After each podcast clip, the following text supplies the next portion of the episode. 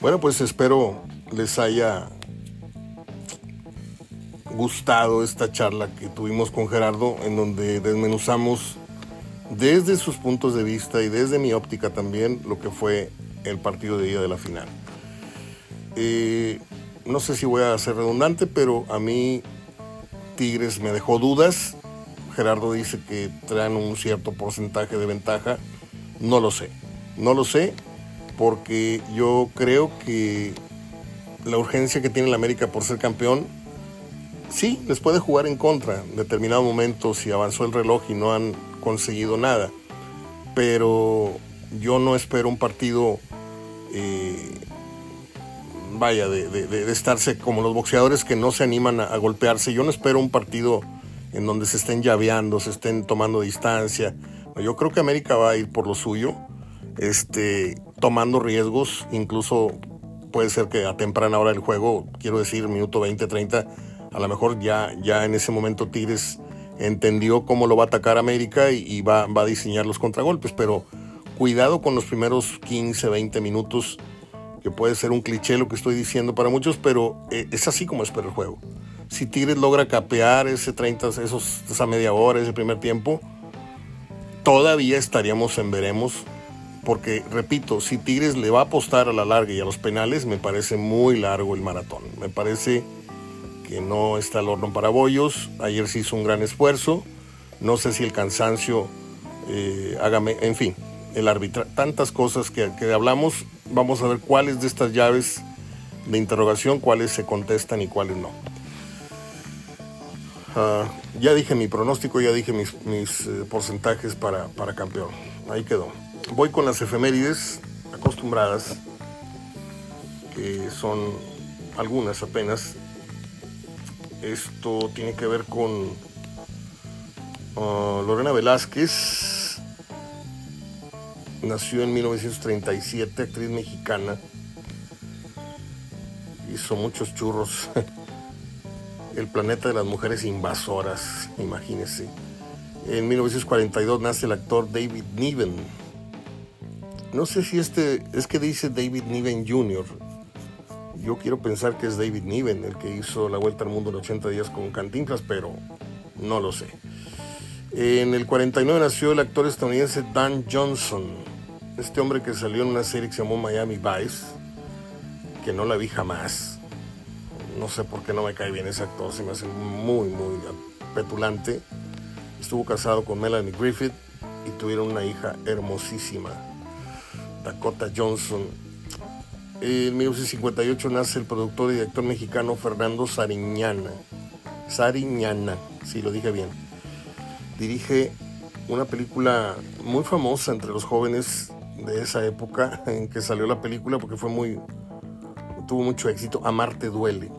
No recuerdo haberla visto. En 1966 murió nada menos que Walt Disney, productor estadounidense de películas que es pionero o fue pionero de los dibujos animados y creador de famosos personajes que usted y yo conocemos, pues más que nuestro CURP, Mickey Mouse y el Pato Donald. ¿Quién en el mundo no conoce estos personajes tan recordados de nuestra infancia? Muere el actor de origen español Enrique Rambal, esto en el 71 eh, hay una película de, Semana Santa, unas imágenes todas lavadas, ya casi no se ve este, tan vieja que está la copia. El, mártir, el, mártir del Calvario, muy famosa esa, esa película. Yo le voy a decir algo y voy a dejar entrever algo con esto. Yo compré desde muy temprana hora de mi vida, compré el disco y luego compré el CD con los poemas de Enrique Rambal.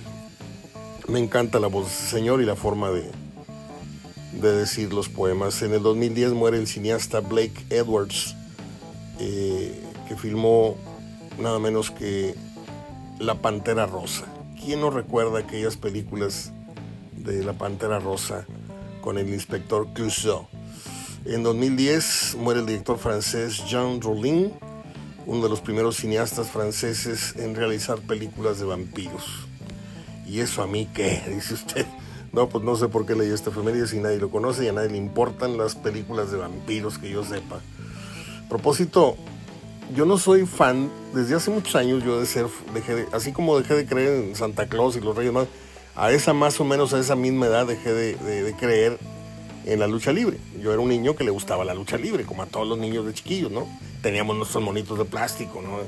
Íbamos a ver al, a René Guajardo y al, Nazi, eh, le voy a decir a todos, este, eh, a los hermanos eh, Espantos y um, al Solitario, a Dorrell Dixon, al, Rayo Jalisco, al Huracán Ramírez, todos eso, ¿no? Y luego ya te das cuenta que es pura vacilada. Pero le digo a la gente que le gusta la lucha, hay un, hay un podcast que está publicándose en Facebook del vampiro canadiense. Y una vez tuve en mi cabina a este eh, personaje cuando estaba en, apogeo.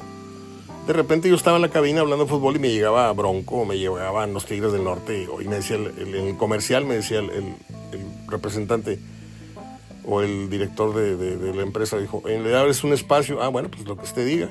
Y así como los programas de deportes en donde les enjaretan un, político y rompen con todo el, el, guion del programa, bueno, a mí a veces me tocaba entrevistar ciertos personajes que no tenían nada que ver. Y me toca no me acuerdo cómo se llama, Atkinson, something like that, o sea, una cosa así. Y bueno, pues venía en personaje, ¿no? Pero ahora que está en, pues no quiero decir decadencia, pero ya le pasó de todo, tiene, a donde voy es a lo siguiente, tiene un podcast en YouTube y, está publicando también en, en Facebook y están bien interesantes las charlas de este hombre, porque habla de todo el arrepentimiento, todos los errores que cometió, el dineral que ganó, el dineral que perdió, todo lo que se metió, el desastre familiar que causó, en fin, eh, muy conmovedor este, oírlo hablar. Eh, y yo, no siendo fan, le digo actualmente de la lucha libre, van varias, varios días en estos pasados que, tuvo la semana en los que me he detenido y he visto 30, 50 minutos de conversación. Por ahí hay una charla que tienen con Latin Lover al que saludé eh, no hace mucho en, la taquilla de unos cines, este Montano, él, buena persona. Este, está bastante bueno el podcast para los que gustan de la lucha libre todavía. Bueno, pues es todo. Yo hasta aquí llegué. Estamos esperando. Mm, no quiero pecar de localista porque lo van a decir los de la América. Ahí está, güey, no que no. No, simplemente pues eh, tengo muchísimos amigos que son Tigres, tengo muchísimos amigos que le van a Monterrey. No me inclino por ninguno de los dos equipos locales, pero si hay uno disputando la final y es contra el poderoso América, pues a mí me gustaría que Tigres hiciera lo que hizo Monterrey, que es arrebatarle el título en su casa. Sea como sea, ¿sí? América ya una vez le anularon tres goles este, eh, eh, al América en una final con Rayados y pues Abaco, en ese entonces Abaco mandaba, y luego Monterrey fue y le ganó otra final, este, en lo que fue, no, no fue final, ¿verdad? No, estoy, estoy, creo que era semifinal, perdóneme, pero Monterrey fue y le ganó una final recientemente con Mohamed, ya lo dije, colgados de los postes y, la, la, gana en penales con el, tío de Bagnoni.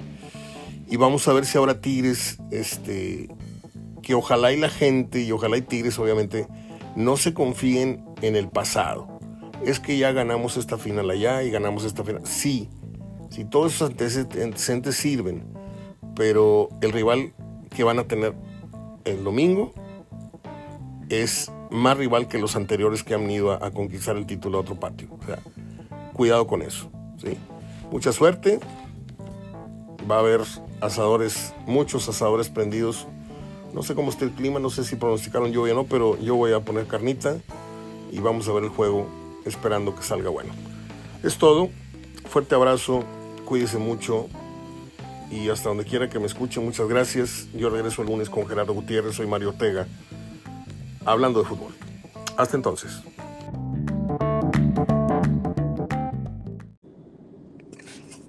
Bien, aquí estamos para platicar con Gerardo Gutiérrez en este viernes 15 de diciembre de lo que fue el partido de ida de la final. Gerardo, ¿cómo estás? Saludo. ¿Qué tal, Mario? ¿Cómo estás? Buenas tardes. Eh, quiero pues escuchar tus, quiero escuchar tus puntos de vista de si te quedó debiendo o no te quedó debiendo este primer partido, si fue lo, que tú esperabas. Yo sin querer eh, usurpar funciones, llevé el minuto a minuto y encontré muy poca llegada a gol. Encontré un Tigres pues que abrazó al América, lo, lo, lo estuvo presionando, luego América soportó el temporal y le dio la vuelta a las cosas, teniendo las mejores oportunidades, a lo mejor no muy claras, pero arribos de mucho peligro, disparos que pasaron rozando, etcétera. Tigres no se vio bien, Guiñac tocó muy pocas pelotas y, pues creo que el resultado, pese a ser en casa, eh, Tigres creo que salió con un, un resultado que pudo haber, pudo haber sido peor. Yo quiero escuchar tu desglose, como siempre, que me expliques los detalles, estuviste en el estadio, y que me digas qué fue lo que viste y qué fue lo que te quedó de ver el partido. Te escucho.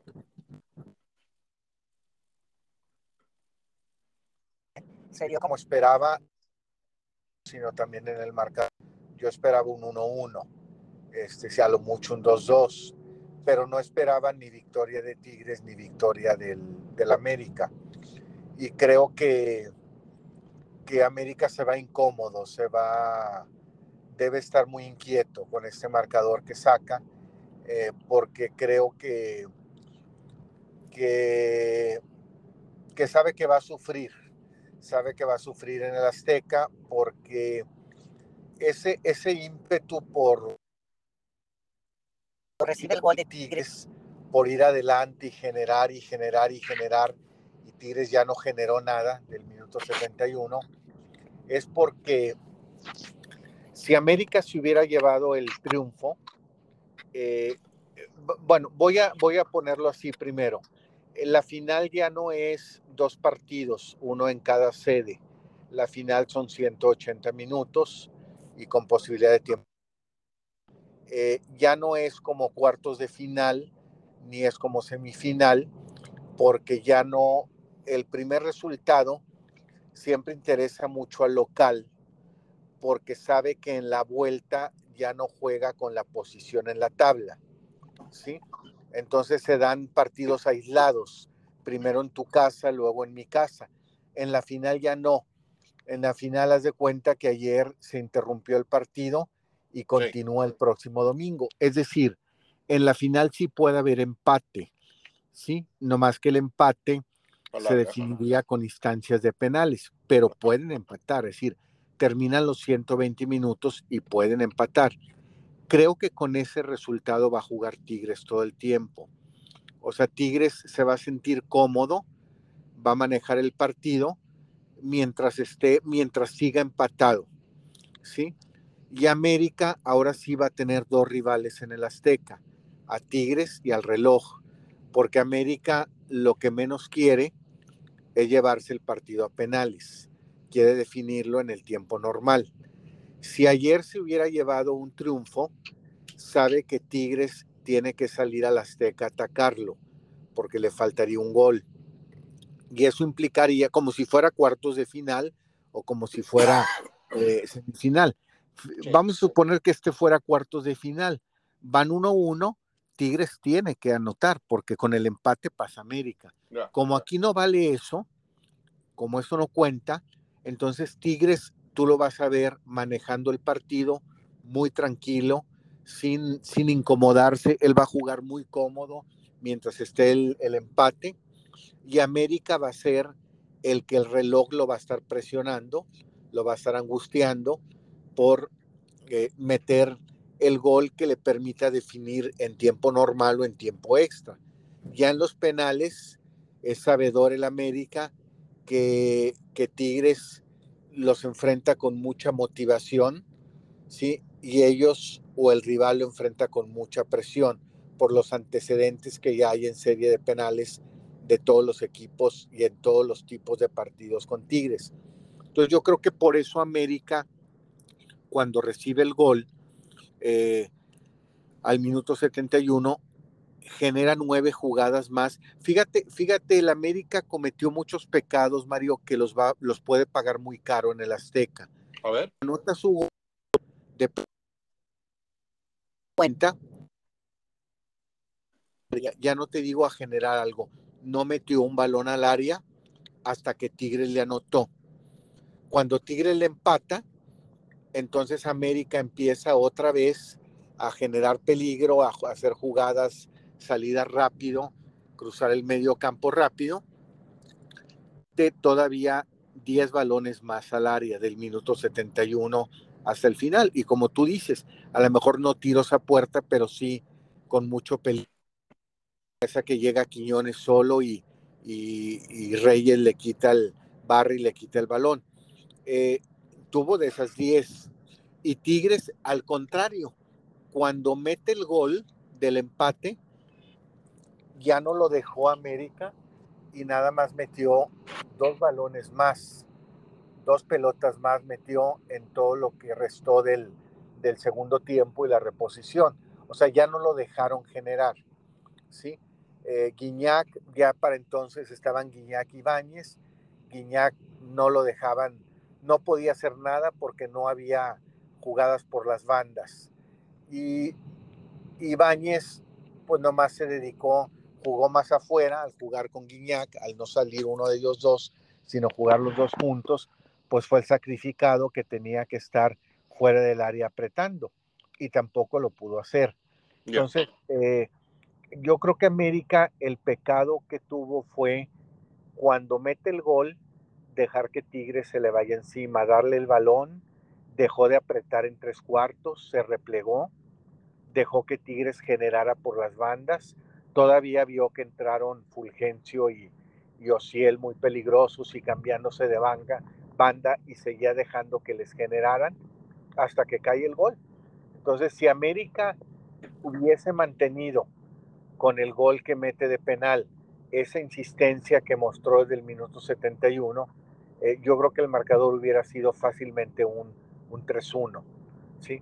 Yo creo que América pudo haber salido con una, si, si fuera justo lo que vimos y fuera muy de la mano lo que ves con lo que generas, creo que el marcador justo habría sido un 3-1 a favor América.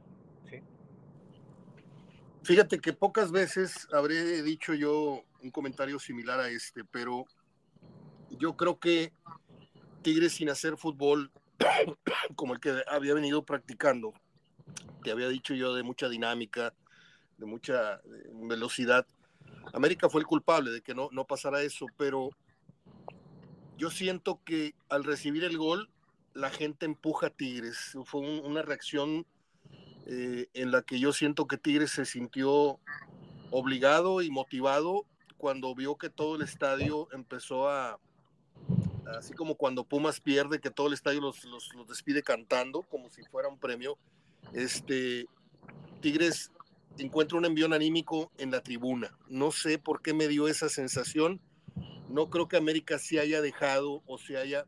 Yo más bien creo que Tigres se sublimó, creo que Tigres encontró un, un consuelo en la tribuna y no le permitió caerse. Y ahí fue donde América perdió la batuta del partido. Y luego otra vez eh, la vuelve a retomar. Yo vi dos eh, alternancias, dos cambios de, mando en el partido, Tigres dominando, luego Tigres dominado, y luego América dominando, y luego Tigres dominó, y luego otra vez América. Fue un partido de alternativas, Gerardo. Sí, Mario, pero mira, eh, por ejemplo, América, y lo vimos en el partido de, de la fase regular, batalla mucho para acomodarse con Tigres. O sea, Sí, pero de lo que yo te dije, ¿qué opinas? De lo que yo te dije, ¿qué opinas? De lo que yo te dije, ¿qué opinas? Ah, no, sí, digo. Entonces te escucho. No hubo para los dos, Mario. Hubo para los dos. No, no, no, este yo te hablo de la reacción de Tigres producto del apoyo de la gente. No, no me dejaste en blanco, no me, no me contestaste. no, bueno, sí lo apoyó Mario, pero yo creo que América se replegó. América se ah, replegó, le entregó el balón, lo dejó de apretar en tres cuartos, lo esperó en media cancha y lógico, pues Tigres por ahí le genera, es donde genera más, por las bandas. y luego la Inés estaba anulado por, por, por la Jun y ve que todavía le metes a Fulgencio y le metes a, a y empiezas a cambiarlos de banda. Sí. Y tú sigues con la misma tónica, de esperarlo, de esperarlo atrás de media cancha. pues tenía que, dicen que tanto va el cántaro al agua, pues tenía que caerle el gol. Sí. Y América reacciona porque yo te pongo el, el, te cambio el ejemplo, o sea, ¿qué hubiera pasado si Tigres con ese gol que encuentra de Ociel, al contrario, sigue al frente y sigue al frente y sigue al frente? Y si te fijas, nomás mete el gol, sacaron de en medio y empezó otra vez América a generar como del minuto 20, como lo hizo del minuto 25 al final del primer tiempo. Así Yo es. creo que fue muy culpable el América. Yo creo, Mario, que si al final pierde, pierde la serie, va, va a lamentar muchísimo eh, esa, esa actitud que tomó después del gol hasta que le empataron y también las fallas, las fallas sobre todo esa de Valdés al minuto 2 de reposición del primer tiempo, con la portería abierta, sin marca y la echa a un lado, y la de Layún, aunque la de Layún eh, fue más en jugada, es decir, venía corriendo desde tres cuartos, entró al área en diagonal, tiró cruzado y, y salió desviado el balón. Pero ¿Qué partido, le... ¿qué partido dio la Jun, eh? Sí, muy buen partido. Es su despedida. Oye, Eso y, es. y- y una jugada que no puede considerarse como, como tiro a gol, ni, pero ese, ese, esa llegada de Cendejas en donde llegaba la América con muchísimo peligro y pone un centro infame, era parecía, parecía con un gol cantado del América, ¿eh? Tuvo varios, fíjate, Sendejas fue, puso balones, pero muchos los puso muy mal, muy apresurado, muy, se los, de- se los sacaban de... Eh, creo que el único muy bueno que puso Mario, pero muy bueno fue el del minuto 8 del primer tiempo a Quiñones, que remata con la cabeza, pero antes de Nahuel estaban muy cerca para, no, no me acuerdo quién, pero para taparle ese disparo o ese remate de cabeza. Pero ya después fueron puros centros al área que le rechazaban los, los rivales, ¿verdad? Pero sí, este, pues hubo muchas marcas, Mario, hubo muchas, eh, Cendejas fue uno de ellos, lo traía este, lo traía Angulo, ¿sí? Angulo era el de la marca con él. Vimos muchos duelos personales, Fidalgo con Gorriarán, Layún con, con Laines, Cáceres con, con Guiñac, el caso de Samir con, con Henry Martin, después Reyes con, con, con Henry Martin, el duelo de, de Jonathan, eh, Jonathan Dos Santos, que también tuvo con Bigón. Este, hubo bastantes duelos, eso hizo que el partido fuera, por eso digo que yo lo esperaba así, de mucho roce, de mucho, de Sí, una mucho final. Golpe, sí, es mucho, Mario, 33 faltas son muchas. Eh, si son muchas para un partido regular, de fase regular, son muchas para una final, o sea, un partido normal, digo, claro, tú puedes cometer 80 faltas y las tienen que marcar, pero, pero un partido normal de faltas marcables, señalables, pues debe andar por los 23, 24 faltas. Sí. Y esta anduvo en los 33. Y Le conté, le conté a Guiñac un solo disparo y fue el del tiro libre que, que, ata- que atajó Malagón. sí, en el, al final, del, ya en reposición del primer tiempo, el cobro del tiro libre que hacia la, hacia la izquierda se tiende Malagón. Y, esto, esto fue, esto fue porque eh, Guiñac fue víctima de la no, la, la- la no generación de, de- de jugadas para él, o fue una baja forma de juego de él, andaba abajo de forma. No, la no generación, Mario, porque si te fijas, eh, cada uno, cada técnico se puso una tarea. Jardiné dijo, no me van a atacar por las bandas, voy a hacer que no me ataquen por las bandas, porque de ahí, de ahí cogeo mucho y de ahí Tigres es muy fuerte. Y el caso de Siboldi, el que el no dejarle espacios por el centro al América para que tenga sus salidas largas, sus salidas eh, a velocidad. Y creo que ninguno lo cumplió a la perfección. Eh, sin embargo, el que se acercó más, Mario, si tú me dices qué técnico se acercó más, creo que Jardiné, porque Tigres pudo generar en todo el partido por las bandas 18 jugadas, pero de esas 18 jugadas, 9 fueron a balón parado, fueron en tiro libre. Y esas no cuentan porque, digo, no cuentan en el sentido que, que, que ahí se dio la falta y ya nomás metes el centro al área. No cuentan, como, no, cuentan como construcción de una jugada. Así no conduciste, no hubo profundidad, o sea, no se logró profundidad, llegar al límite y tomar el centro, nomás fue en la mitad de las ocasiones. Eh, claro, en una de ellas eh, premió a Tigres y en uno de esos nueve tiros de esquina vino el gol o nació el gol. El que creo que Jardiné cumplió más en ese aspecto que Siboldi, porque a Siboldi del minuto 25 hasta el final del primer tiempo y del 71 hasta el final del partido, le generó mucho al América. O sea, América eh, le hizo muchas salidas a velocidad al frente, que como tú dijiste al principio, si bien no culminaban en un tiro a gol, sí te generaban un peligro ver a Quiñones entrar solo por el centro al área y que en la última jugada ya frente a Nahuel eh, la fortuna de que se barriera alguien y se la quitara. Reyes. Fue, sí, así es. Que hizo muy buen partido, ¿eh? Así es. lo, estaba haciendo Samir, pero Reyes hizo un muy buen partido, muy diferente ahora al que hizo Angulo. Creo que de los más bajitos de nivel. Angulo tuvo, un, Angulo tuvo un pésimo primer tiempo y mejoró mucho en el segundo. Mejoró algo, no mucho, pero sí deslució. Ahora, mejoró en el segundo, lamentablemente lo, lo descalifica esa patada muy... Sí, muy... Pues, pues, pues le vas a pegar al balón y terminas llevándote la pierna de Quiñones, ¿verdad? Muy llanera la patada, sí. Sí, entonces creo que eso lo creo que fue de los más bajitos en, en cuanto a juego. Y Laines, Laines en cuanto, pero Laines eh, eh, reconociendo la marca que le hizo, el trabajo que le hizo la Jun, ¿verdad? Este, Angulo sí, digo, la verdad, se vio mal ante Cendejas, afortunadamente Cendejas no se entraba bien, pero se vio mal, ¿verdad? Este, Cendejas creo que el mejor o lo más peligroso que puso después de ese de Quiñones fue uno, pero con las manos, en el saque de banda que hace el minutos 48 para que viniera la falta, o sea, el saque de banda largo que le cae a Quiñones y la patada de Angulo.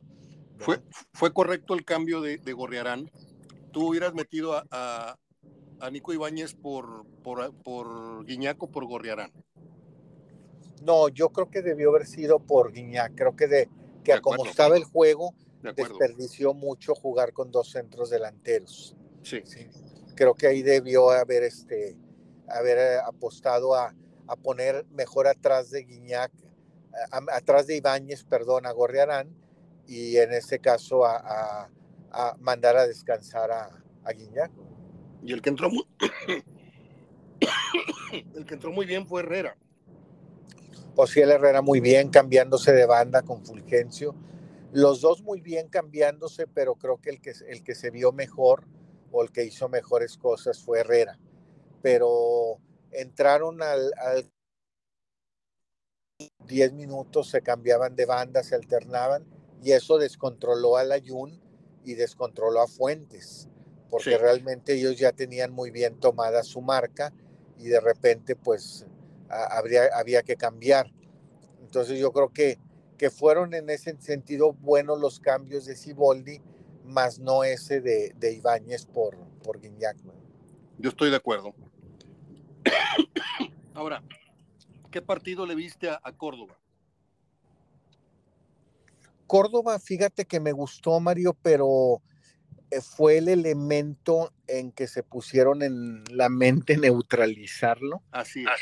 Y fue el que más faltas le cometieron. El Tigre con más faltas fue Córdoba, le metieron siete faltas. Siete faltas de las eh, de las 18 que cometió el América. ¿sí?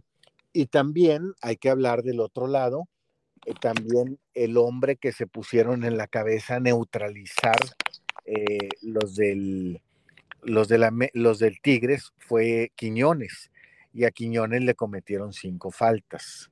¿sí?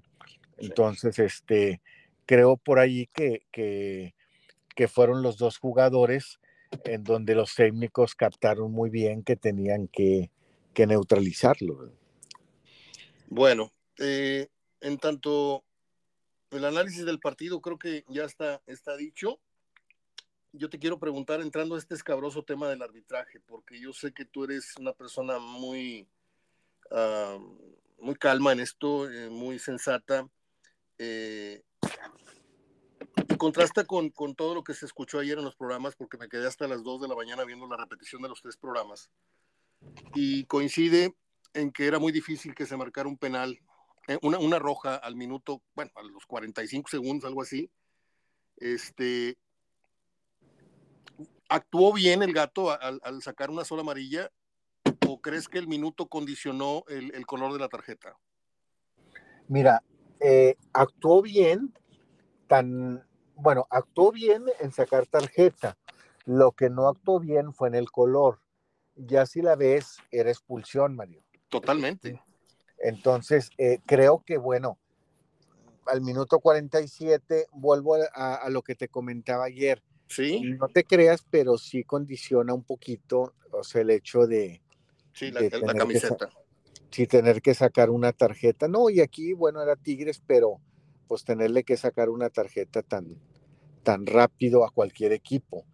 Ponen, pon eso, ponen un árbitro que tiene que sacar una tarjeta a los 47 segundos.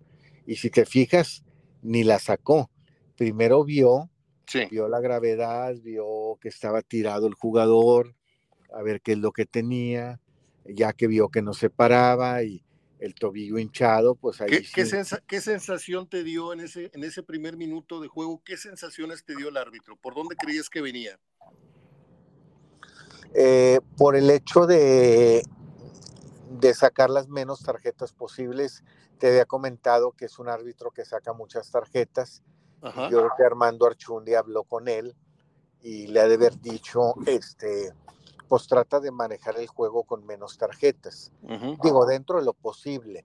No te dicen saca dos, saca tres, porque no sabes lo que va a pasar. Este, pero yo creo que, que el árbitro eh, iba con, con la idea de marcar todo lo que tuviera que marcar, pero sacar las menos tarjetas posibles. Le dio mucha fluidez al juego y dejó mucho contacto. Sí. Yo creo que si exageramos, tres faltas, pero si exageramos, dejó de marcar unas 14 más, ¿sí? Que sí eran. De acuerdo. ¿Sí? Que pudiste haberla Sí. marcado, que, a lo- que a lo mejor en un partido de temporada regular los sacas, ¿verdad? Y que los dejabas correr, de- y, y si te fijas, él decía corre, o sea, en todas, también eso hay que hablar bien de él. Eh, mereciera o no se mereciera, mereciera o no se mereciera marcar, él como quiera te decía, sí la vi, sigue. Te hacía con las manos, sigue la jugada, o te hacía con la mano, no pasó nada, le decía al jugador, como diciéndote, sí la vi, o sea, sí es falta, pero no es señalable, o no la voy a señalar. Entonces le dio mucha fluidez, pero lógico, eh, hubo mucho contacto, eh, realmente, pues ante equipos que se ponen nerviosos en instancias como esta o lo que se están jugando, pues vienen los conatos y vienen los empujones y vienen los uh, cobros. Si te fijas, eh, al final, del, en los últimos minutos, cuando América estaba atacando mucho a Tigres, como ya el América le sacaba del balón hasta patadas a los jugadores de Tigres. Sí. Como, como, sobre todo a Carioca. A Carioca cuidaba mucho el balón, lo protegía y dos atrás de él, casi, casi. A las patadas, sí. Lo veía como si estuvieras dos con un picayelo. Sí. Eh, dándole, dándole, dándole, dándole hasta reventar el hielo. Así veías a dos atrás de Carioca, pegándole, pegándole, pegándole para sacar el balón. Entonces, sí fue un juego de mucho contacto. Eh, se trató de hacer con las menos tarjetas. Eh, lo llevó finalmente con tres tarjetas, pero sí, sí, este, para el número de faltas y la intensidad y el roce que hubo, creo que era otra vez un partido merecedor de unas seis tarjetas. Y esa roja, pero en la roja, pues yo creo que imperó el hecho de que ¿qué hago al, a los 48 segundos? Imagínate sacarle una, en su casa una tarjeta roja Tigres a antes del primer minuto. Es como si todo el partido se hubiera jugado Tigres con 10. Sí. Mira, eh, hay, hay, cosas que yo te escucho y trato de comprenderlas porque tú las dices, pero apegándome estrictamente a lo que debe de ser un reglamento, hablas de que sí son faltas, pero no las voy a marcar. Y yo creo que ahí el árbitro está pasando por encima del reglamento. O sea, si hay una falta de roja a los 30 segundos o a los 45 o a los 3 minutos, pues a ti no te tiene que importar porque el jugador es el que debe de tener la responsabilidad de no dejar en, desventaja a su equipo. Y el árbitro lo comprometes porque dices, no, pues me van a echar la culpa a mí de, destazar el, partido. No, la responsabilidad es tuya, jugador. Y si estás cometiendo una falta de roja a los 45 segundos, lo lamento. Se tuvo que haber ido. sí, definitivamente. No, ahí estoy totalmente de acuerdo contigo. Ahora, Pero nunca he estado de acuerdo en que en que te condicione la preparación de un partido, te condicione que, que si el jugador dispone de otra cosa, pues ni, ni hablar, ¿verdad? Sí, muy pocas cosas le compro yo a Ramorrizo y ayer dijo una, una, frase que dijo, no, el que tiene que cuidar el partido es, Carioca. El, que el partido tiene que cuidar, cuidar Carioca para su equipo, no el árbitro. El árbitro se equivoca, no saca la roja. Ahora, no sé a qué horas habrás regresado del estadio a tu casa a la una de la mañana o no sé qué hora saliste de ahí. Como al 10 a la una, más o menos. Bueno, te tocó verla con detenimiento, te tocó ver el gol de, el gol de Herrera, ¿viste la acción de Angulo sobre, sobre Quiñones? ¿Ya la viste? Eh, no, mira, vi el centro y luego vi que dos caen. Bueno, yo, te, yo te, la voy a mandar, yo te la voy a mandar ahorita terminando, aquí la tengo y te la puedo mandar en este momento y puedes ir a checarla mientras, mientras la vez yo, yo hablo, puede ser. Pero hay un jalón, hay un jalón de angulo que se lleva y se va de hocico, este, perdón por la expresión, se va de, se va de bruces, eh, Quiñones. Es un jalón flagrante. Lo jala del hombro y se va de frente, pues. Y pareciera como si el que comete el foul es Quiñones, pero el que lo jala del hombro y lo trae consigo es Angulo. Y eso es increíble que el árbitro ni el VAR la hayan visto. Ese gol de Tigres debió haber sido anulado por una clara falta. Por eso te quería preguntar si, si al regreso del estadio, porque tú no tienes la, creo que no estás cerca de un monitor, este, no creo que lo hayas visto en, ese momento, pero si no lo has visto hoy, un día después, al mediodía, yo te la mando ahorita y ya me dirás luego si, si era este motivo de, marcar una falta, anular por ello el, gol, porque es, es, descomunal la falta, no es a criterio. Se ve donde Angulo lo jala del hombro y se lo trae consigo y lo, y lo manda al suelo arriba de él. Eh, esto trae consigo un, resumen breve de que para mí el arbitraje del Gato Ortiz no fue bueno ayer. Porque con, estas, con estos dos aspectos que te digo, una roja que deja de marcar y un gol que da por bueno cuando hay una falta muy clara, pues ya estás hablando de que está eh, influyendo mucho en, el desarrollo en, el marcador. Sí, sí, sí, mira, no, no le he visto esa jugada, este, la voy a ver con, con detenimiento, este, generalmente eso me fijo mucho cuando, cuando es muy obvio, muy obvio en el momento que los jugadores lo hacen notar o le dan notoriedad, generalmente en un arbitraje sigo más ese tipo de cosas que te, que te comento del manejo, qué faltas marcas, si la deberías marcar. Por ejemplo, ayer me puse, eh, considerando que le iba a dar al juego fluidez, me puse a contar no nada más las faltas que se cometían, sino las que se cometían y no se señalaban. Por eso te digo que fueron como unas 14 más o menos, además de las 33 que que en un partido normal de fase regular pudieron haber sido señaladas, ¿verdad? Y que también considero que fue un partido de 33 faltas que no puede tener tres tarjetas, que al menos es merecedor de tres tarjetas más, ¿verdad?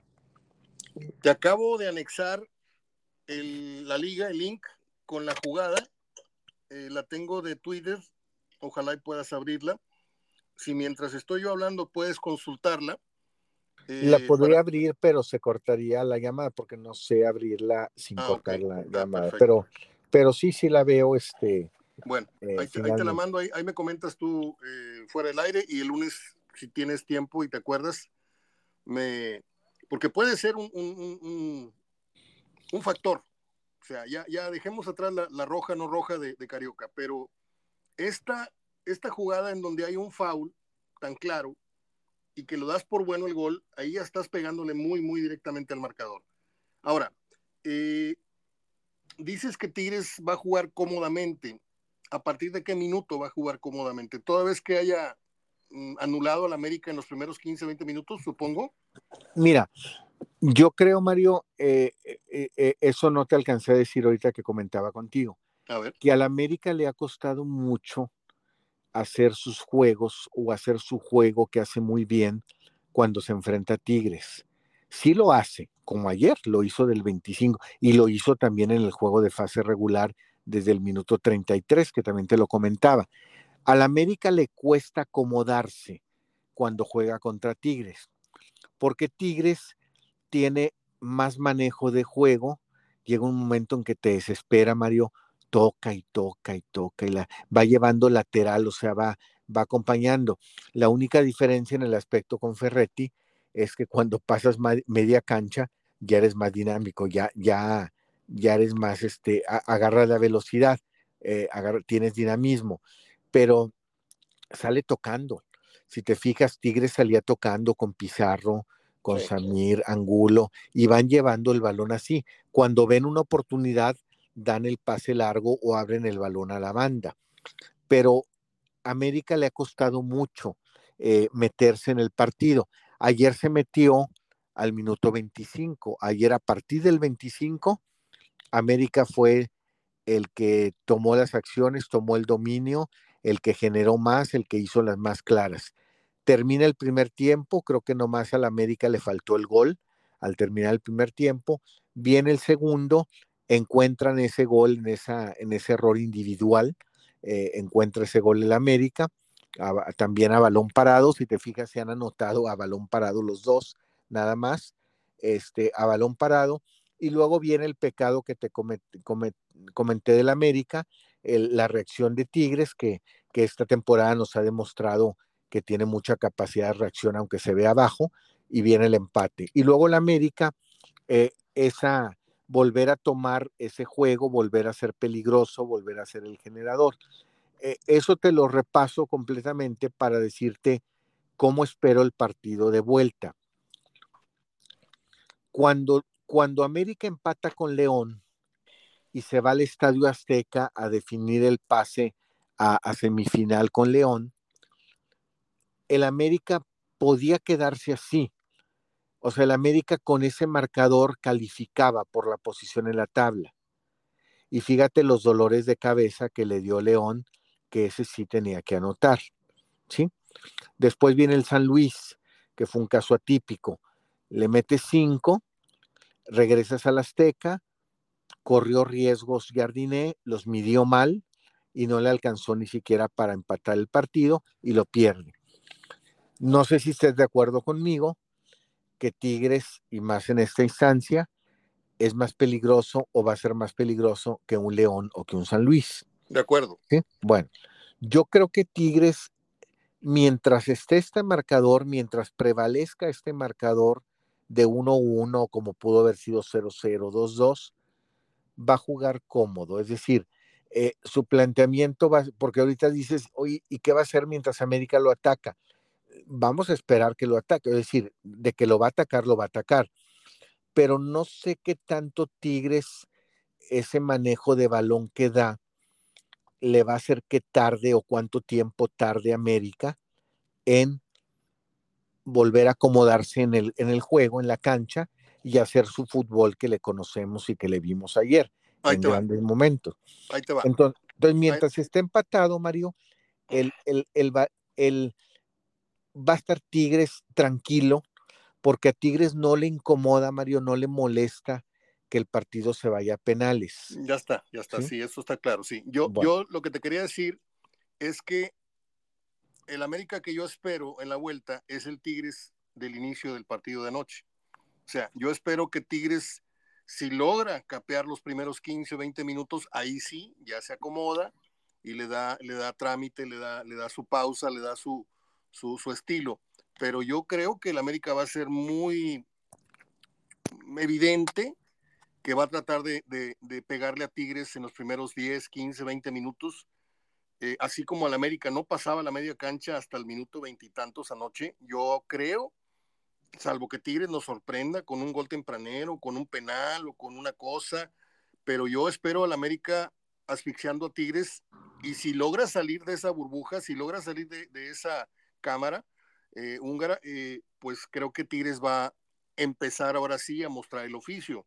Pero todos los equipos, este, se dice que, en una final todos los equipos van a sufrir, el que va a ganar, el que va a perder, van a sufrir en cierto momento del partido. Yo creo que Tigres, ¿en qué momento crees que sufre el partido? ¿A partir de, de que ya se ve abajo del marcador? o en los primeros 15 minutos en donde lo van a estar a lo mejor bombardeando con centros, con disparos de media distancia, no sé. La película que yo veo o que yo espero en el segundo tiempo de, este partido es un América muy feroz, muy agresivo y un Tigres este, capeando los, los avances y, el oficio de Nahuel, haciendo tantito tiempo, no sé qué, no sé cuánto. Y ya luego si, si el América eh, se desgastó en ese, en ese pressing, en ese, en ese querer eh, copar a Tigres, yo creo que ahí eh, empiezan las grandes posibilidades de, de, de, Ciboldi para, pues no sé si, si para alargar el partido, porque yo puedo entender que, que, tengas un gran portero, pero ver el objetivo hasta la otra orilla, que son los penales, me parece también muy arriesgado.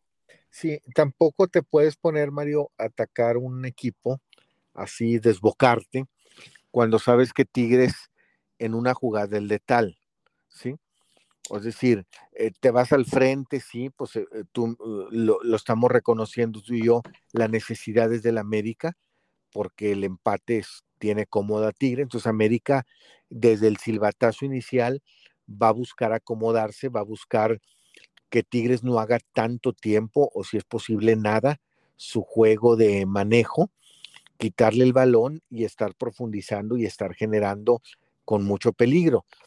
Eh, Aquí la cuestión es que tampoco puedes irte al frente completamente y descuidar atrás porque Tigres en la jugada menos esperada y en el momento menos esperado te hace un gol. Ya le hemos visto, visto muchos partidos de rivales que enfrentan a Tigres y generan 20 jugadas antes de que Tigres en dos o tres les hace un gol. Y eso, si te fijas, pega mucho en lo anímico a esos equipos. Le pegó al Puebla. Digo, hay sus diferentes, eh, sus proporciones, pero le pegó al Puebla. Te genero, te genero, te genero, te genero, y tú en dos jugadas, ¡pum!, me haces un gol. Y ese es el Tigres, ese es el Tigres que, que hemos conocido en las liguillas, en los partidos determinantes, que en la jugada que menos esperas te hace un gol. ¿sí? Eh, América definitivamente, yo lo espero queriendo atacar desde el primer minuto, o sea, no dejar hacer su juego. Pero ahora vamos a ponerlo, ¿qué pasa si el primer tiempo termina y de todo lo que generaste, Mario, te vas con 0-0 al descanso? Entonces ahí empiezas a tener otro rival, que es el reloj. Hablo del América, no hablo de Tigres, porque Tigres sigue cómodo. Y ya no se diga en los penales, si el partido se va a los penales, uno los va a enfrentar con demasiado nerviosismo y presión, que es América, y el otro lo va a enfrentar con demasiada motivación, que es Tigres. ¿sí? O sea, Tigres te enfrenta una serie de penales motivado y América te o cualquiera te enfrenta una serie de penales eh, con presión y con angustia y con, con miedo. Sí, como, como los penales esos que pierde el América con Monterrey, ¿no? Sí, Sí, sí, sí. Y fíjate, fue con Monterrey, no fue con Tigres. pero Tigres, este, mira, ayer porque no se lo permitió Ortiz de, mucho, el penal se comete al 47. Sí. Era muy obvio, ni necesitó revisión. Tardaron tres minutos con 20 segundos en cobrarlo. ¿Por qué? Porque Nahuel quería ir a saludar a Henry. Pizarro quería moverle el balón en el manchón de penal. Ahora ve la jugada, si puedes verla, Mario, me gustaría que la vieras, si puedes verla, cuando Henry va a cobrar el penal. En el momento que se para y toma, toma la distancia al balón para esperar el, pitazo de Ortiz, está con, el, con la cabeza metida en su barbilla. Sí, no quiere voltear a ver a Nahuel. No quiso ni voltear a ver a Nahuel. De acuerdo. Tenía bien pintada la portería y no quiso ni voltearlo a ver porque Nahuel primero quiso ir a saludarlo, Nahuel empezó a moverse eh, hasta que el gato lo amenazó varias veces, el gato Ortiz. Pero acuérdate que en una serie, Mario, de penaltis es diferente. Acá me expongo a que me amonestes o me expulses al minuto 50. En la serie ya no hay expulsiones, ¿sí? En la serie hay llamadas de atención, hay tarjetas amarillas que cuentan para el siguiente partido, pero ya no hay expulsiones, ¿sí? Entonces ahí eh, puedo darme el lujo de eh, distraerte más, molestarte más, inquietarte más, porque ayer esa era la tirada, eh, distraer al América, meterlo dentro de ese nerviosismo, enfriarlo en el cobro, y afortunadamente para el América no, no fue así. Pero esto te lo comento porque creo que la serie de penales Tigre las enfrenta muy motivado. Es su arma, es su as bajo la manga. Y el rival que sabe que va a enfrentar a Tigres o a Nahuel en serie de penaltis, lo enfrenta con angustia, lo enfrenta con, nerviosismo. Ahora, en el entendido de que el América se siente perjudicado, no sé si el, equipo o Jardiné, que no lo dijo, pero hay, hay un, un, sentir en redes en que el América ayer este, fue perjudicado arbitralmente. ¿Qué partido le dejan a Donay en el regreso? No, le dejan un partido calientito, Mario. un partido muy calientito. Eh, no más que el único temor que tengo es que Adonai, eh, como tú dices, es más, eh, es más bonachón, eh, no tiene un rostro adusto que como el gato que impone, este, es más eh, mesurado en, y, pues ahí por ahí se le pueden ir un poquito más los conatos de bronca. Así Puede ser que se le detonen más los conatos de bronca al gato que fíjate cómo a veces cuando veía el conato nomás este poniendo el dedo índice apuntando al jugador como siendo cuidado, eh, no dejaba que ni se acercaran, ¿verdad? Pero, pero sí este, se lo dejan muy calientito, es un partido que lo dejan muy caliente. Ese es el único pendiente que yo tengo. Yo puedo confiar en que Tigres el oficio, puedo lo que tú quieras, pero en el tema arbitral yo puedo otorgarle, y de hecho así fue, el que haya tenido un muy buen torneo pero hay árbitros de finales y hay árbitros de torneo. Yo no sé si Adonai sea para pitar una final final.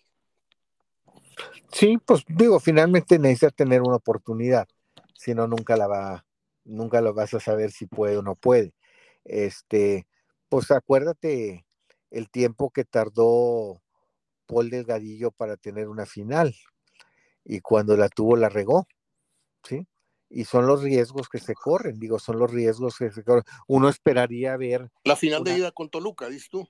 Sí, uno esperaría ver árbitros que llegan a una final y se consolidan como Bricio, como Archundia, como Chiquimarco, este, que de repente ya llegan a nueve finales, ocho finales, como César Ramos, pero hay otros árbitros que les das una final y fue su debut y despedida. ¿sí? Esperemos que no sea lo de Adonai, pero la única manera pues es eh, eh, probándolo, ¿verdad? No e, es capaz, Mario, pero también retomo lo que tú decías ahorita de Ramos Rizo, también es responsabilidad del jugador. Claro. ¿sí? Sin embargo, a lo que se disputa, a quienes lo están disputando y a que ya conocemos como es Tigres, que cuando pierde quiere arrebatar, eh, sí es muy factible, Mario, que se vayan a dar más calenturas, más con sí, sí, sí, y no veo una final terminando eh, sin tarjetas. Las dos finales anteriores de Tigres sin tarjetas rojas.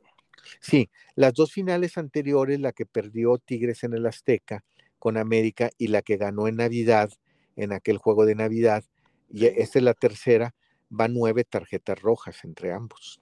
Ah, caray. O sea, en esas dos finales ha habido nueve. Zambuesa, Damián Álvarez y no me acuerdo quién es más. Sí, eh, expulsaron Chiquimarco a cuatro y en la otra también, acuérdate que hubo tres. Eh, ah, bueno, los que dices son en aquella que perdió en el Azteca. Pero ha habido nueve tarjetas rojas. Nahuel. Entonces no veo una final terminando sin tarjetas rojas, eso sí te lo digo, sí va a haber alguna, algunas rojas en el partido del domingo. Y esto que apuntas es bien, bien importante. Tigres, eh, no me gusta usar esta frase porque puede ser muy ofensiva para la gente, pero Tigres no sabe perder, o sea, eh, pierde, pero se va con un conato, se va con un papelón ahí de empujones o de, o de pleito. Ojalá y esto no suceda.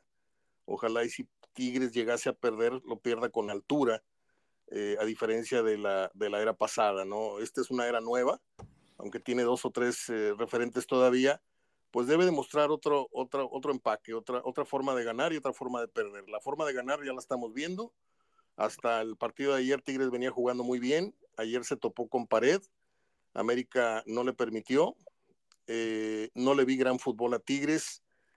Eh, América no juega bien en la Azteca. No ha jugado bien en la Azteca con San Luis, con León. Y, es, y hoy va a tener un rival más fuerte. Ahora, ¿sirve de algo el antecedente de el título pasado de Tigres en Guadalajara, aunque el rival es obviamente diametralmente opuesto, pero Tigres es un equipo como pocos. Recuérdame qué otro equipo ha ganado tantas finales fuera de su, patio. ¿Sirve este antecedente para darle... A, tú me preguntabas, eh, me decías el otro día que pasado el partido de ayer, te volviera a preguntar el porcentaje, a ver qué tanto se había movido. ¿Cómo ves tú las posibilidades de Tigres en porcentaje para la vuelta? Eh, porcentaje de que como partido o para campeón. Pues eh, el que quieras decirme. Sí, puede empatarlo. La instancia de penales es nomás para desempatar.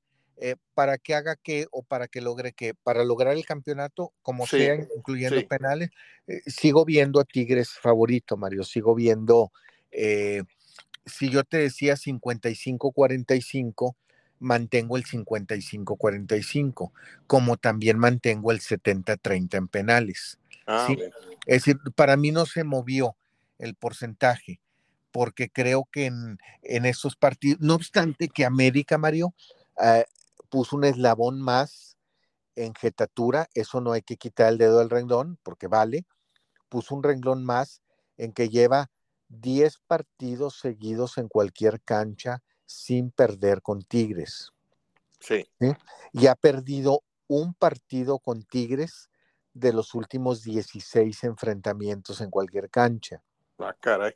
Y en el Azteca, Tigres ha perdido las cuatro últimas visitas con América. ¿Sí? Lleva cuatro visitas seguidas perdiendo. Y aún así mantienes tus porcentajes. Sí, porque si fuera un partido normal, las jetaturas pueden continuar. Te voy a decir por qué mantengo mi porcentaje. Tigres, América lleva 10 partidos sin perder con Tigres en cualquier cancha. Este puede ser el 11 y te concedo el 11 porque pueden empatar. Por eso te decía, me hablas de empate o de. Entonces pueden empatar. Es más, creo que van a empatar. Pero en penales gana Tigres. ¿Sí? En penales el título yo se lo doy a Tigres. Yo creo que sería de Tigres.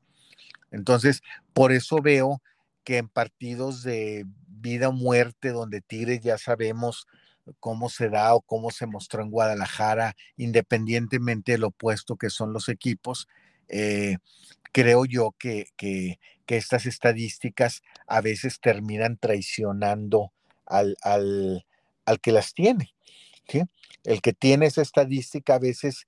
Eh, uno, sí, tendría, vendría, yo creo que la América terminaría diciendo, mira, preferiría, cambiaría esos 10 partidos que llevo seguidos por haberle ganado la final.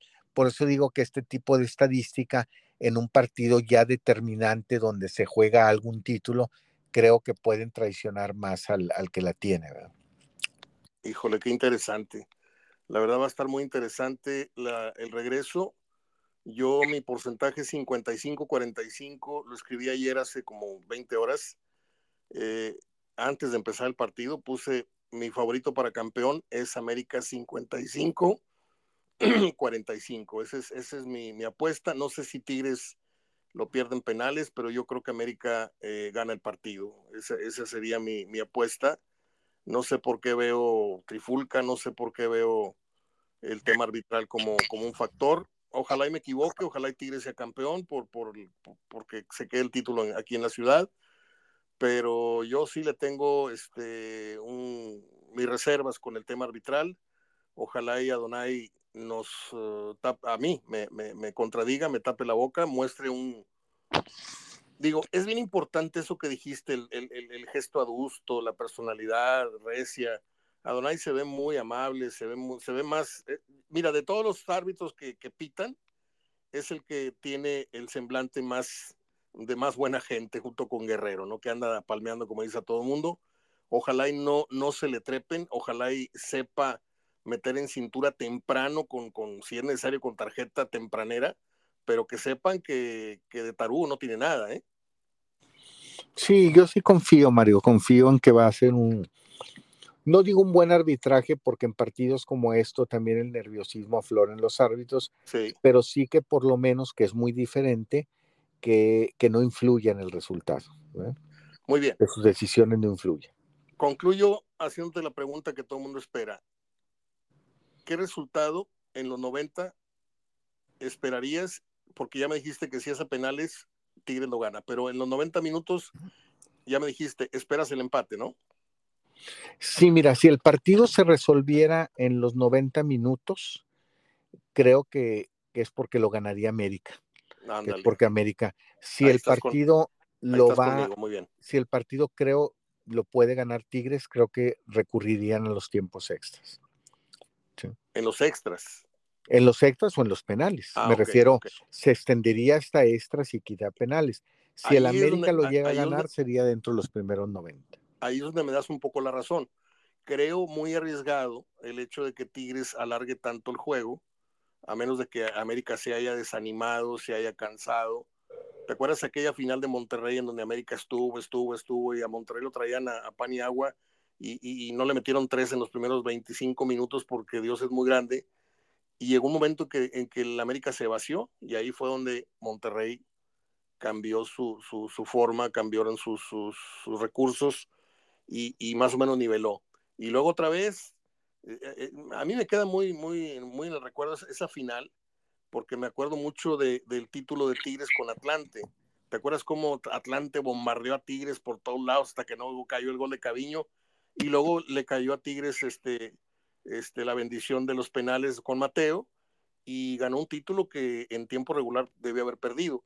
Ojalá y Tigres no tenga que pasar por esos apuros este, de, llegar hasta los penales porque se me hace muy larga la ruta, muy larga. Ojalá y, y, se comporten a la altura, no se desponden, porque América, me podrás decir lo que quieras, pero América es local y América va a tener 80 mil personas o unas 60 a favor. No sé cuántas vayan a ir de Monterrey, este, pero no va a estar fácil, ¿eh? A diferencia de los otros títulos que ha ganado Tigres en León y en América, eh, en, en, León y en Chivas, Ahora con América creo que es una, una prueba mucho más, evidentemente mucho más difícil. Tienen el oficio, tienen mejor fútbol, creo yo, que, que en las últimas etapas con el Tuca, etcétera. Incluso con Herrera, me gusta más este Tigres que, con Herrera que con, que con Coca, y no se diga con Chima. Pero, pero la América es el América y, el arbitraje es el arbitraje. No estoy diciendo que va, va, a pitar a favor de América, sino que le dudo a, que si tiene el 100% de la capacidad para pitar una final a Donay Escobedo, que de pronto de ser un árbitro muy, muy regularcito, muy, muy entre el montón, de repente tiene una, una temporada muy sobresaliente, o dime cuántas lleva pitando en este nivel, pero yo le cuento esta. Este último año a lo mejor fue sobresaliente y de pronto ya, pues como dices tú, no hay, no hay de otra más que probarlo. A lo mejor se funde, se funde en la final o se consagra ya como un árbitro con personalidad, le puede cambiar hasta el semblante, sabiéndose ya un árbitro finalista que salió avante en una final. Va a ser una prueba muy, muy importante para Tigres y para el árbitro, ¿no? Sí, sobre todo porque Adonai también se está jugando, eh, no nomás una posible, se está jugando un mundial, Mario, porque pues antes de, cuando terminó el mundial de Qatar, se decía, bueno, va a ser César. Guerrero ya no alcanza a llegar, pero va a ser César, va a ser eh, Fernando Ortiz y Marco. Después vino lo que le pasó a Fernando Ortiz y creo que ahí Adonai despuntó y creo que ahora es... Fernando Hernández. Fernando Hernández, sí. Y creo que ahora el Mundial, porque van a ir tres, serían César, Marco y el otro lugar se lo disputan eh, Adonai y Fernando Hernández. Muy bien. Pues Gerardo, que salga buena la final, este, la vas a ver aquí en Monterrey, supongo. Sí, sí, sí, aquí en Monterrey. Sí, no, no, no me gusta ir a los estadios fuera. Este, aquí la voy a ver y, y bueno, pues ayer se dio el contraste, Mario, del un equipo jugando la final 14 y otro corriendo su técnico. Bueno, no corriendo, viendo que su técnico a una semana de la pretemporada se va, como el caso de Pauno, ¿verdad? A tres semanas de que inicie el próximo torneo, Chivas no tiene entrenador. Así es, y, fíjate todo lo que pasó, hace cuánto eliminaron a Chivas y, también ya vuelven la próxima semana, vuelven el próximo martes a los entrenamientos y, pues ahora renuncia. Fíjate que no se las hizo el hecho de que qué gacho si él renunció porque le hizo una semana antes. Se hartó Mario cuando vio que se van a quedar con Alexis y con Calderón. Claro, claro. se hartó, se hartó, dijo aquí ya no quepo, aquí caben nomás eh, o yo o ellos. Oye, ¿qué sabes tú que tienes mucha conexión con Guadalajara? Trabajaste allá, tienes muy buenas relaciones, eh, de hecho, con todos los periodistas eh, serios en el país. ¿Qué sabes tú del trascendido aquel? ¿Fue leyenda urbana? ¿Fue cierto? De que llegaron a los golpes él y el, el este jugador de, de Guadalajara. No, este, este, el Pocho Guzmán, no. No, Mario, este no, no fue cierto, este, que había habido golpes, que por eso andaba con un parche, una herida. No, no, no lo hubieran sacado, Mario. Una situación de esas, el, el jugador no sigue. Sí, definitivamente hay un divorcio entre ambos. De hecho, este, la idea de Pauno era que saliera él, que saliera Alexis Vega y que saliera Calderón. Y lo primero que hizo la directiva es renovar a Calderón, renovar al Pocho y eh, está por anunciar que se queda Alexis Vega por lo menos hasta mayo. Entonces, yo creo que por eso dijo ayer, sabes que yo ya aquí ya no quepo y ya se va este y, decide poner su renuncia. Y llega Gago. Parece que llega un argentino, se está hablando de un argentino que llega pues a volver a empezar, Mario, a volver a conocer, a volver a recomenzar todo y así se la va a llevar Chivas y así va a qué estar. Pena, qué pena por no sé, no sé cuándo vaya a reaccionar Chivas, no sé cuándo lleve el América su título 17, 18, pero ya también se empieza a generar, Mario, y es una, es una pena por el Guadalajara, Mario, y es una pena por el fútbol. Eh, algo muy similar a lo que está ocurriendo en Monterrey. En Monterrey se está acabando la polémica. La rivalidad no, pero la polémica sí. O sea, ya, ya todos los, lo que yo te podía agarrar el librito polemizar, ¿qué? O sea, ¿qué te digo si eh, llevo más títulos? ¿Qué te digo si, en un mundial de clubes llegué? ¿Qué te digo si, en, si te he ganado más finales fuera? Si, yo te lo dije el otro día, en todos los renglones Tigres ya, ya, ya acabó con la polémica. Y es lo que está pasando en Chivas América. Esa rivalidad, este, eh, se está acabando, va a ser más difícil ahora para la televisión mantenerla y generarla, no nomás porque, porque se murió Loco Valdés y, Carmelita Salinas, ¿verdad? Sino porque pues, los equipos no dan para generarla. Pues sí, Mario, es que antes si no la generaban los equipos, porque hubo un momento en que los dos iban muy mal, los generaba Carmelita Salinas y el Loco Valdés ¿sí? Y Sergio Corona. Y, que, que, sigue Sergio Corona, ¿verdad? Aunque está más ocupado acá con, con sus dichos, pero, pero, pero, o ya no tiene con quién generarla. Así eh, Pero América, pues ahora sí con su fútbol, pero el contraste Chivas, entonces cada vez que lo agarra lo golea. ahora son los comunicadores los que han tomado esa, esa estafeta, ¿no? Esa estafeta, sí, ponerse ahora los, los, cronistas Chivas, los cronistas... Así eh, es americanistas. Es apostar entre no ellos. Nos podemos, no nos podemos ir sin hablar del, del, papelón de, de, León que acaba de perder con un equipo japonés. Sí, 1-0. Pues 1-0 y, y, firma otro, otro fracaso de un equipo mexicano o un equipo de CONCACAF que, que, son los últimos tres que leía, o no sé a quién leía hace rato, que los últimos tres representantes de CONCACAF que han ido al Mundial de Clubes se han ido en la primera ronda. En la primera sí es y muy rápido, Mario, viene el próximo Mundial de Clubes es también igual y hasta el 2025 es cuando se juega ya un mundial más completo de más equipos. Este que viene todavía va un representante. Este, pues está América, está Guadalajara, está Tigres, está Monterrey, este, pero va uno. igual, pero sí otra vez, por tercera vez, este, queda un equipo fuera en la primera fase. Qué lástima, y yo creo que, yo creo, no sé, Mario, yo, yo no soy directivo, pero yo creo que ya debe ser el fin de Largamón con León, ¿sí? Era un equipo que ya se había fastidiado de él, ya no venía jugando bien, si tú te fijas en la temporada, nunca tuvo un nivel. Creo que lo aguantaron, Mario, por el Mundial de Clubes, pero al, ya no lograrse esto, en la primera, yo no sé si León vaya a buscar otro técnico, ¿verdad? Pero, pero sí al menos, pues a qué puede aspirar León más. Creo que, como te digo, lo mantuvo por, por este evento que él logró calificar al equipo y bueno, pues tú llévalo, pero bueno, ya lo llevaste, ya hiciste este papel y, y pues ahora quién sigue. Oye, lo del Tecatito se apagó, ¿no? Ya, ya publicó su disculpa.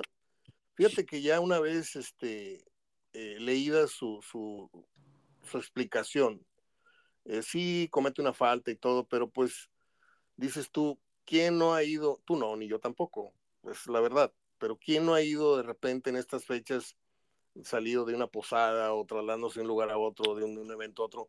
Pues te tomas dos, tres eh, cervezas, dos, tres brindis y lo agarraron simplemente lo agarraron.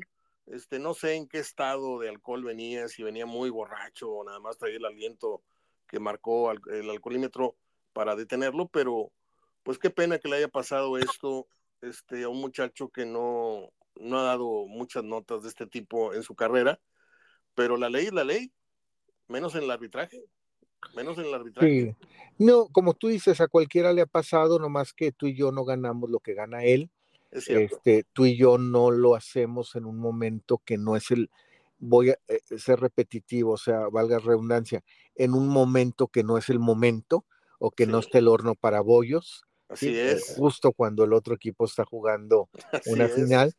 Y también otra cosa, al, esto comprueba, Mario, al jugador de fútbol, al deportista en general, pero ahorita estamos hablando de fútbol, le cuesta muchísimo y le va a costar muchísimo y le cuesta entender cuándo es se convierte en persona pública.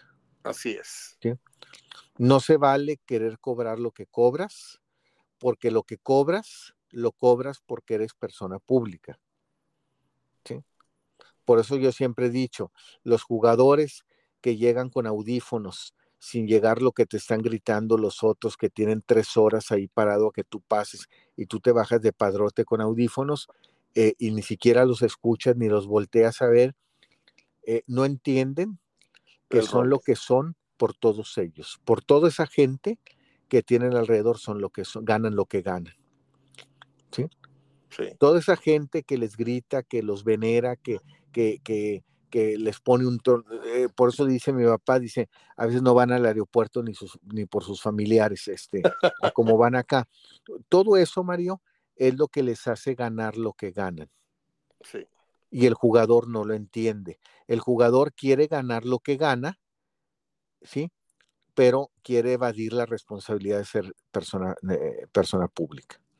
Son de estos como los artistas que están firmando autógrafos en, en una presentación de un disco y rehuyen a la foto o se, o se limpian el cachete después del beso. Este, no se dan cuenta que esa gente que está haciendo fila en, el centro comercial, esperándolos por horas para una foto y que les firmes el disco, pues son los que lo hicieron millonario. No te hace millonario la disquera, te hacen millonario las ventas del disco.